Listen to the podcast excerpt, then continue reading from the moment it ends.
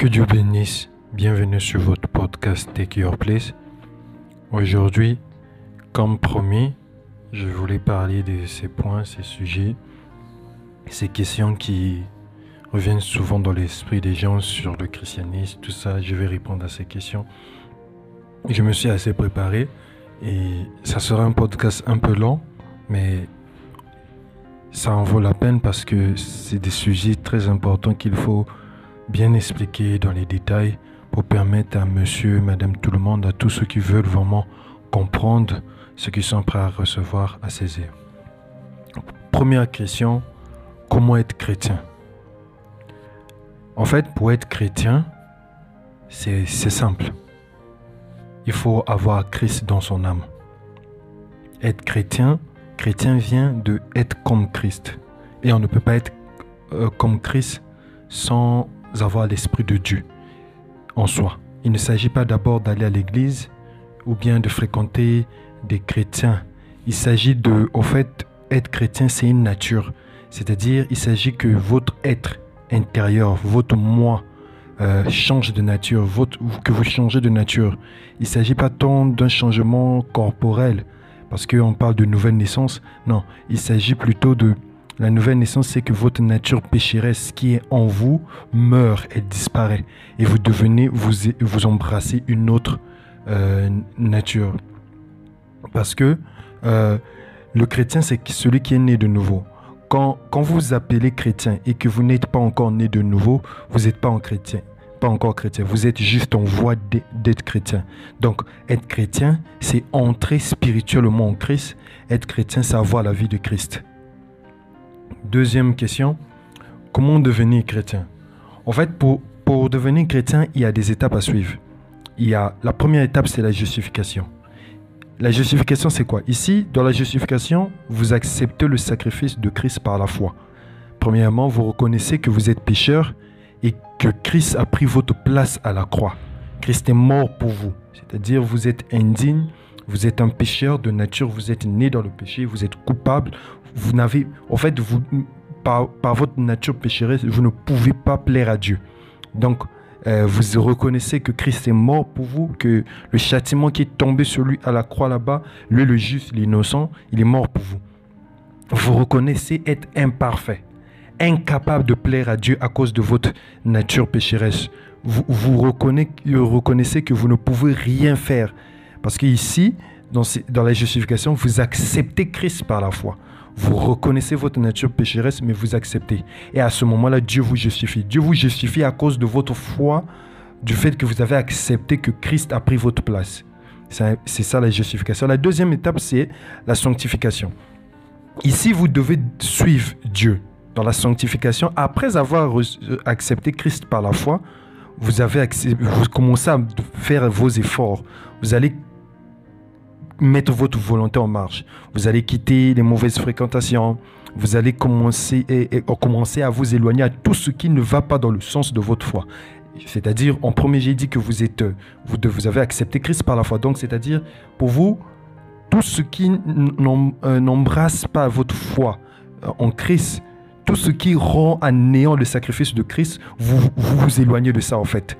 Vous vous quittez, vous abandonnez les choses du monde, l'alcool, la cigarette, si vous étiez en train de fréquenter des endroits que vous savez qu'en tant que chrétien vous ne pouvez pas, des endroits que vous savez que Christ ne pouvait pas aller dans ces endroits-là, vous regardez des films et des sirènes des. Quand je parle des films et des sirènes des quand je vous parle des choses qui sont que vous vous séparez, c'est-à-dire tout ce qui ne vient pas embrasser, n'est pas en accord avec la foi de Christ. Parce que vous êtes justifié par la foi. Mais là, maintenant, vous marchez par la foi, maintenant, c'est-à-dire tout ce qui va à l'encontre de la foi. C'est-à-dire que si, ça peut être un film, il n'y a peu rien d'indécent. Mais si ce film, dans ce film, on vous emmène, à, vous regardez cette chose à la télévision, vous écoutez cette chanson, il n'y a pas Christ.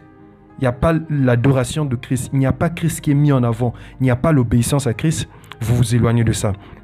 Vous, vous quittez tout ce qui s'oppose à, votre foi. Ici, vous trouvez, vous, trouvez une église.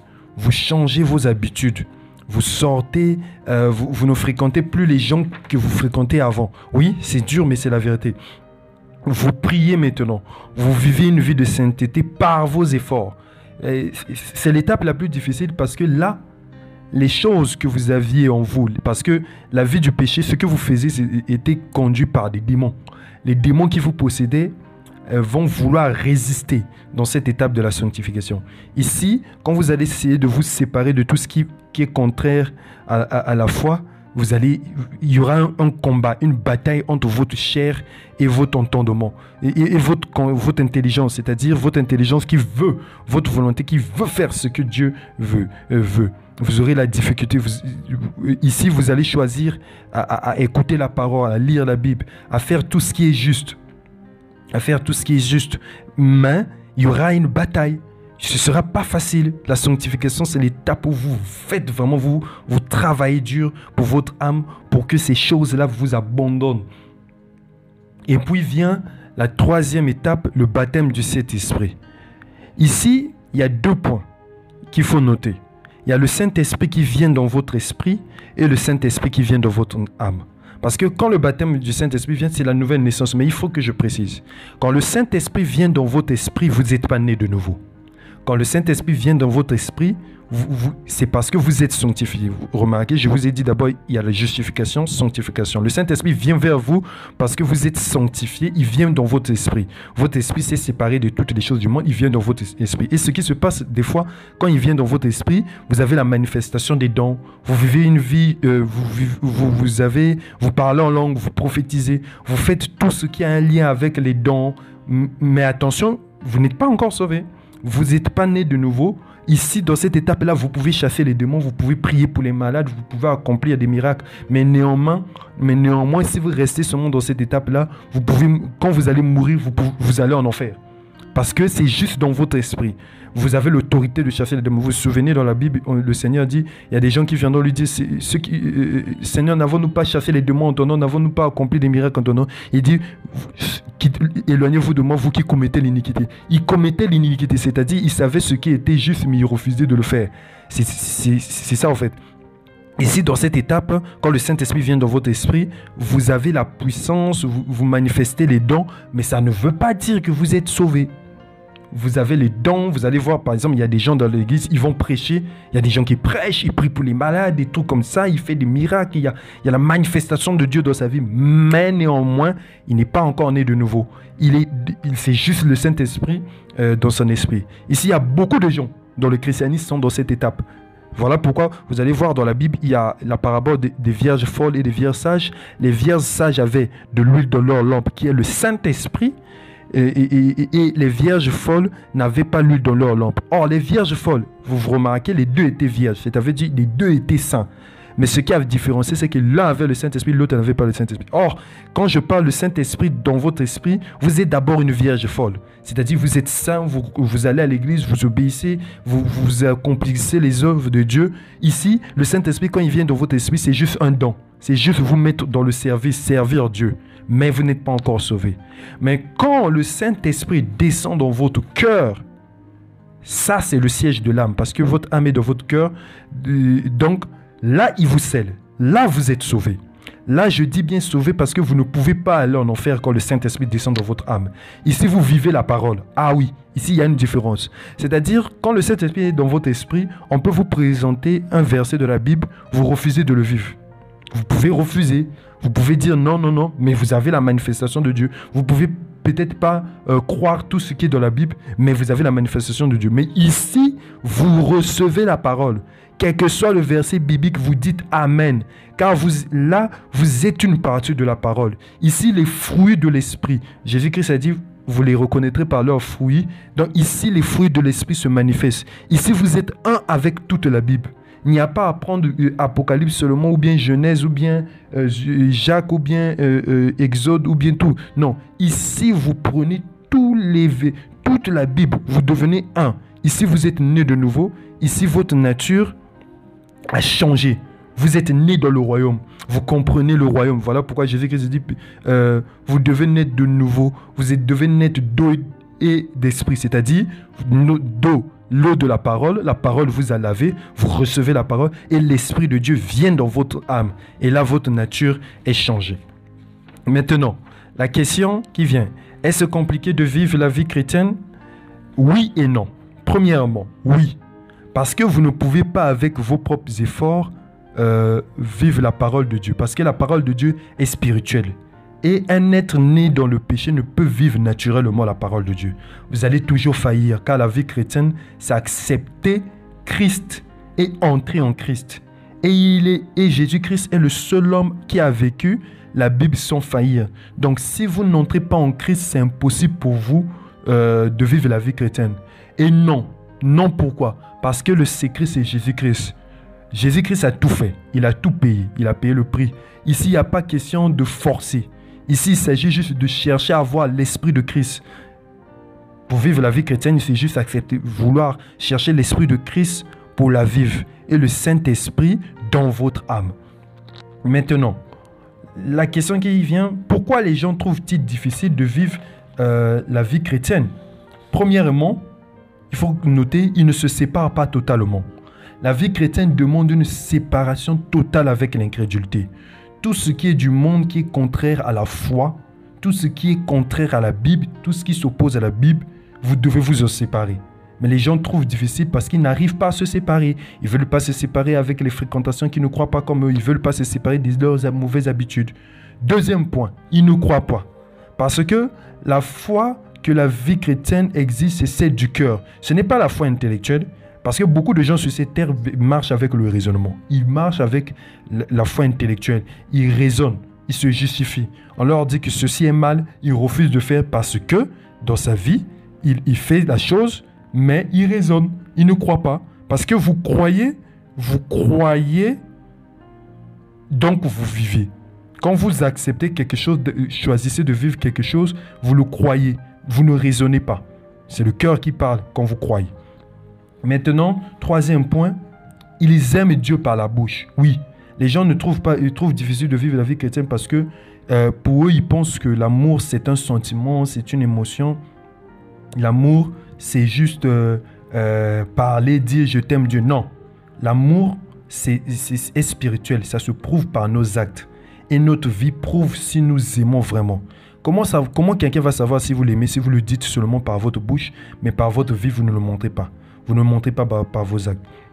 Il y a certaines, les gens qui n'arrivent pas à vivre la vie qu'ils trouvent difficile, la vie chrétienne, c'est parce que ils, trouvent, leur amour reste par l'amour, euh, par la bouche plutôt, et, ils parlent juste des sentiments. Ils disent, mais ils ne veulent pas vivre la parole de Dieu. Et l'autre point, c'est parce qu'ils veulent la facilité. Ils oublient que si c'était facile, la vie chrétienne, si c'était facile, ce ne serait pas un chemin étroit, comme Jésus-Christ a dit, entrez dans la porte étroite, il n'y aurait pas de récompense à la fin. Oui, à quoi ça sert qu'on vous donne une récompense si c'est quelque chose de facile? On vous donne une récompense si vous avez travaillé dur, si c'est difficile. et on ne, vous aurait jamais demandé de persévérer. Pourquoi persévérer si c'est facile? On ne demande pas à quelqu'un de persévérer quand c'est quelque chose de naturel.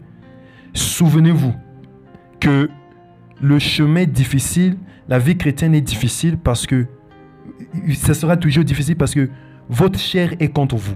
La nature du péché est dans votre chair. Le diable et les démons sont contre vous. Les êtres spirituels, les méchants, méchants êtres qui sont dans ce, monde sont contre vous. Ils veulent vous empêcher d'être chrétien.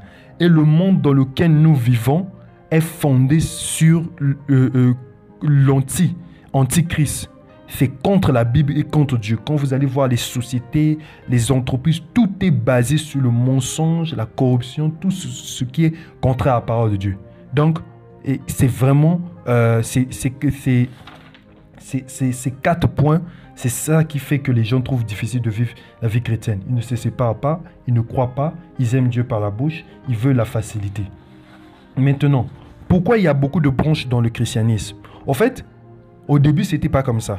Au début, le christianisme, euh, c'était Jésus-Christ avait choisi ses apôtres. Il avait accompli toutes les promesses que la Bible disait à son sujet. Il avait enseigné ses apôtres. Donc la doctrine originelle, c'était celle des douze apôtres, qui étaient enseignés par Jésus et conduits par le Saint-Esprit. Malheureusement, euh, plus le temps passait, il y avait maintenant des personnes de mauvaises intentions qui commençaient à venir dans le christianisme, qui voulaient éloigner les gens de la doctrine apostolique. Le, euh, le christianisme a, passé par deux conciles. le concile de Nicée à Rome, les deux conciles. C'est-à-dire, euh, l'État, la politique commençait à vouloir embrasser le christianisme. Et comme l'État romain ne pouvait pas embrasser le christianisme dans sa pureté, ils ont commencé à mettre des mélanges. Donc vous allez voir là où la première organisation chrétienne a eu lieu, l'Église catholique. Et l'Église catholique a commencé à un peu maquiller certaines choses, euh, euh, à quitter totalement la doctrine apostolique en mettant la doctrine catholique, mettre les credos, des choses qui ne sont pas bibliques. Et puis les années plus tard, les années passèrent, l'Église catholique régnait dans le monde et Dieu a envoyé euh, Luther. Luther est venu avec une vérité de la Bible sur la justification. Luther a montré les manquements et les failles euh, de l'Église catholique et grâce à Luther est né mettons, le protestantisme, l'Église protestante, l'Église protestante qui s'oppose à l'Église catholique. Et l'Église protestante aussi, malheureusement aussi, plus les années passaient, ils se sont ils ont suivi les traces de l'Église catholique. Donc ils se sont euh, séparés de, de la doctrine apostolique. Et puis, euh, c'est passé, Dieu a envoyé un autre homme, John Wesley. Et pas seulement John Wesley, il y a eu beaucoup de gens que Dieu a envoyés, les Calvins, les Cox, les grands serviteurs de Dieu sont venus. Malheureusement, euh, malgré le fait qu'ils venaient, les gens euh, l'Église commençait s'éloigner toujours de la doctrine apostolique. C'est-à-dire quand Dieu, du vivant de l'homme de Dieu en question, les gens, quand l'homme de Dieu mourait, les gens s'éloignaient euh, de du message de, cette, de cet homme de Dieu que Dieu utilisait. Et donc, aujourd'hui, s'il y a beaucoup de, branches dans le christianisme, c'est parce qu'il y a beaucoup d'interprétations, il y a beaucoup d'interprétations, il y a beaucoup d'opinions. Chaque personne emmène son opinion sur tel verset, il y a des discussions et, et, et, et cela éloigne les gens de la Bible, c'est-à-dire de la véritable doctrine apostolique. Il faut savoir que la doctrine biblique, c'est la doctrine apostolique. Maintenant, est-ce que chrétien dans ce monde maudit, est-ce possible? Oui, c'est possible d'être chrétien dans ce monde maudit. Vous devez juste chercher le Saint-Esprit, beaucoup prier, lire tous les jours la parole, jeûner de temps en temps, que ce soit un style de vie, aller à l'église, fréquenter des chrétiens, rester dans un environnement pur, sain, euh, chrétien, et vous allez vraiment, euh, vous allez pouvoir vivre la vie chrétienne. Maintenant, peut-on vivre de toute la parole de Dieu? La question, oui, Jésus l'a dit. Jésus a dit, l'homme ne vivra pas de pain seulement, mais de toute parole qui sort de la bouche de Dieu. Oui, euh, en réalité, vivre de toute la parole, il faut bien comprendre, vivre de toute la parole, c'est quoi? Vivre de toute la parole, c'est recevoir avec foi les promesses de Dieu pour l'heure. C'est-à-dire, par exemple, prenons par exemple le temps de Moïse. Comment les gens ont vécu la parole de Dieu au temps de Moïse? C'est-à-dire, Moïse était, Israël attendait un libérateur et il devait aller dans une terre promise. Quand, ils sont venus, quand Moïse est venu et qu'eux, ils ont accepté, ils ont vécu la parole de Dieu. Ils ont vécu la parole de Dieu, la promesse de Dieu. Au temps de Noé, c'était la même chose aussi. Le message de Noé, c'était quoi?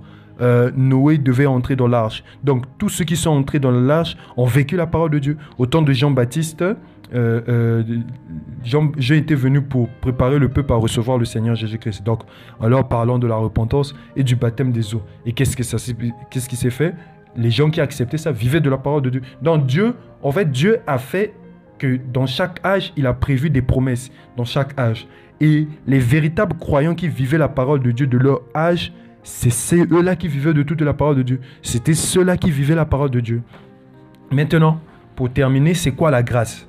En fait, la grâce, c'est accepter le sacrifice de Jésus-Christ par la foi en reconnaissant l'échec de notre nature pécheresse, en croyant que Dieu a déjà agréé Jésus-Christ et en cherchant à vivre comme Jésus-Christ grâce à son esprit. C'est ça la grâce. Dans la grâce, c'est c'est accepter le sacrifice de Christ, c'est accepter de vivre la vie de Christ, pas par ses propres efforts, mais en reconnaissant que Christ a déjà payé le prix et que nous, nous devons juste chercher l'Esprit de Christ, obéir à la parole de Dieu par amour, pas par forcing, mais par amour. Et j'espère que j'ai répondu à toutes vos questions et je crois que ça a été clair. Que Dieu vous bénisse. Bon, c'est ça la réponse à toutes les questions. Je n'ai pas mis des points de doctrine ici. Ce qui est intéressant, c'est que c'est dans la Bible. Vous allez trouver ça dans la Bible. C'est réellement ce qui est dans la Bible. Que Dieu vous bénisse. Merci pour ce podcast. Dans les semaines, jours à venir, je ferai un autre podcast qui ira dans le sens pour établir, aider les gens à comprendre. Que Dieu vous bénisse. Merci. Au revoir.